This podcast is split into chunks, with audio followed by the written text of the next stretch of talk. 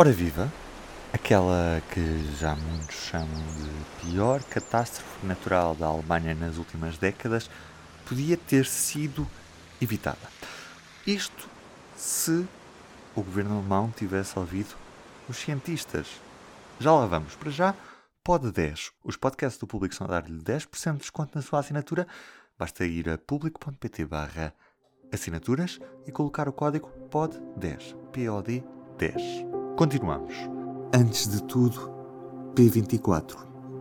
O seu dia começa aqui. Começa aqui. Es ist erschreckend. Ich will fast sagen, die deutsche Sprache kennt kaum Worte für die. Comigo neste P24 tenho a jornalista Maria João Guimarães, que nos vai explicar o que falhou numas cheias que mataram mais de 160 pessoas em território alemão houve um aviso mesmo de uma estrutura, é um organismo europeu de avisos de cheias, um, e uma especialista um, britânica explicou que também ela participa também neste organismo e explicou que foram feitos vários avisos, alguns bastante concretos sobre o que é que podia acontecer.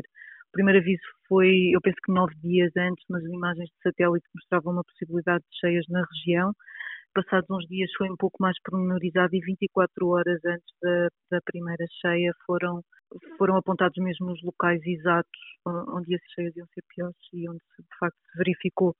A, própria especialista que deu uma entrevista no domingo ao Sunday Times e a entrevista, entretanto, está a ser também muito citada nos mídias alemães e a provocar alguma discussão sobre isto, que ela diz é que pronto, o aviso é feito para, para o Ministério do Interior, que devia passar depois às autoridades locais. Ela diz que não se sabe em que parte do processo é que falhou, isto agora vão, vão ter que ser as autoridades alemãs um bocadinho a, perceber o que, é que, o que é que terá acontecido. Uh, os políticos também já estão a fazer perguntas sobre isto.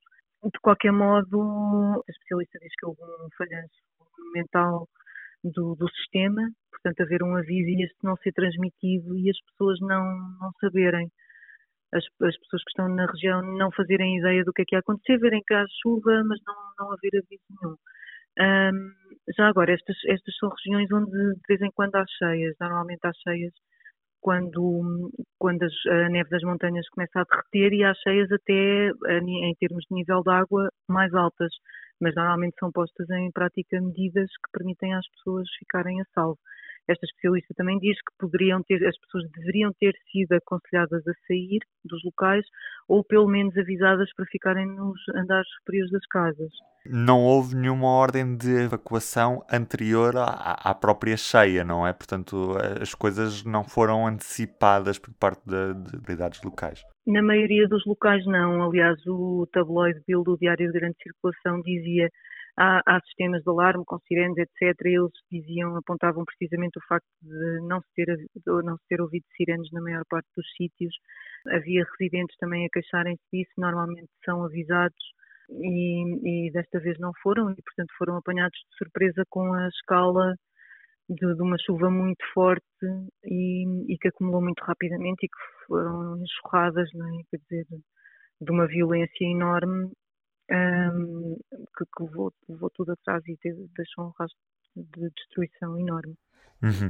Sendo esta a maior catástrofe natural das últimas décadas na Alemanha, e estando nós num ano eleitoral, de que forma é que uma catástrofe deste género pode condicionar aquilo que vai ser o decurso eleitoral até à, à eleição do novo ou da nova chanceler da Alemanha? Eh, isso é muito difícil de dizer já, porque normalmente estas catástrofes trazem as questões que as provocam para o centro do debate. Agora, depois de que forma é que isso se reflete no voto das pessoas, é especulativo estarmos já a dizer que vai ajudar os verdes, ou que, à partida, quer dizer, o, o candidato a chanceler da CDU, que é também o ministro-presidente de um dos estados afetados, a Renânia do Norte-Westfália, Armin Laschet, não, não, esteve bem, não esteve nada bem nestes, nestes dias.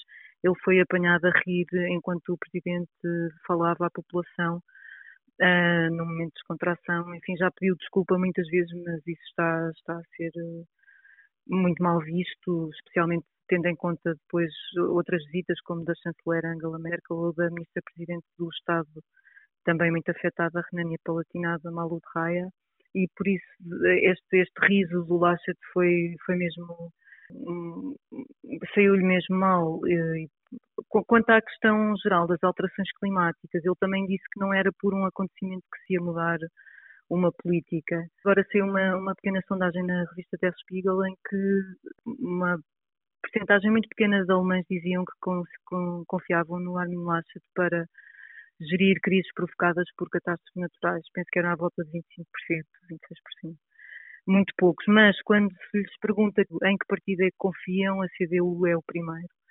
Portanto, é difícil estarmos já a tirar conclusões disto. É verdade que houve anos eleitorais em que cheias decidiram coisas como uh, quando Gerhard Schröder foi visitar uma localidade em que havia cheias, o seu rival Edmund Stoiber não foi, e isso foi considerado uma das coisas que, que foi relevante também para a vitória de Schröder. Por outro lado, uh, a seguir a desastre de Fukushima, não é que pôs novamente também as alterações, a questão do nuclear e temas muito caros aos verdes em cima da mesa, mas a chanceler Angela Merkel fez uma reviravolta no nuclear, anunciou o fim do nuclear na Alemanha e, portanto, esvaziou esse tema uh, aos verdes.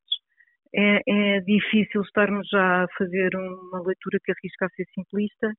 Uh, à partida, tudo indica não é, que, que podem ser, de facto, os verdes o partido beneficiado, mas, mas vamos ver. De qualquer maneira, há outra coisa que ficou também em discussão aqui, que é o, os limites e os problemas do federalismo. A Alemanha tem 16 Estados federados que têm poder de decisão numa série de questões. A resposta a emergências é uma delas. Eu estava a ouvir agora um perito em gestão de catástrofes que estava a defender que houvesse um sistema único porque, como aconteceu na pandemia, uh, os limites do federalismo ficam muito visíveis. Ele dava como exemplo não haver partilha de informação durante o fim de semana, simplesmente porque não estão pessoas a trabalhar em todos os 16 estados e a fazer passar a informação. Uh, portanto, isso também é um tema em discussão e por isso é que depois também a apuração das responsabilidades é mais complicada de fazer. Uhum.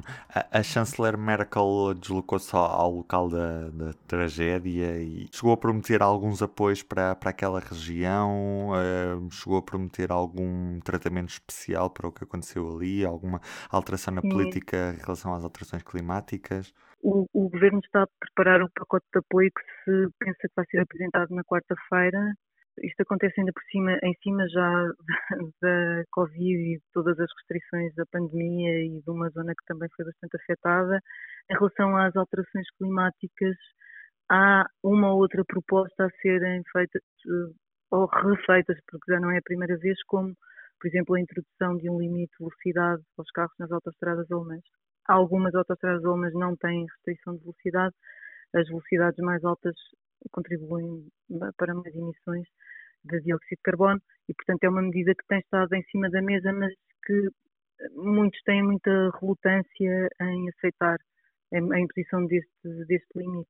Num país em que a indústria automóvel também é muito forte e em que o carro às vezes é visto aqui como o espaço de liberdade e este, este, não haver limite em algumas das autostradas visto como, como uma especificidade, alguma que é, não é? E parte, parte integral assim do, do modo de vida. Um, portanto, penso que talvez vejamos mais propostas a ser feitas nos próximos dias, semanas. Um, de qualquer modo, quer dizer, nas eleições em setembro tem, há dois partidos, não é? Cada um, dois partidos à frente, neste, neste caso a CDU e os Verdes, têm metas bastante diferentes para, para a restrição de emissões, etc. Vamos, vamos ver o que é que, o que, é que acontece.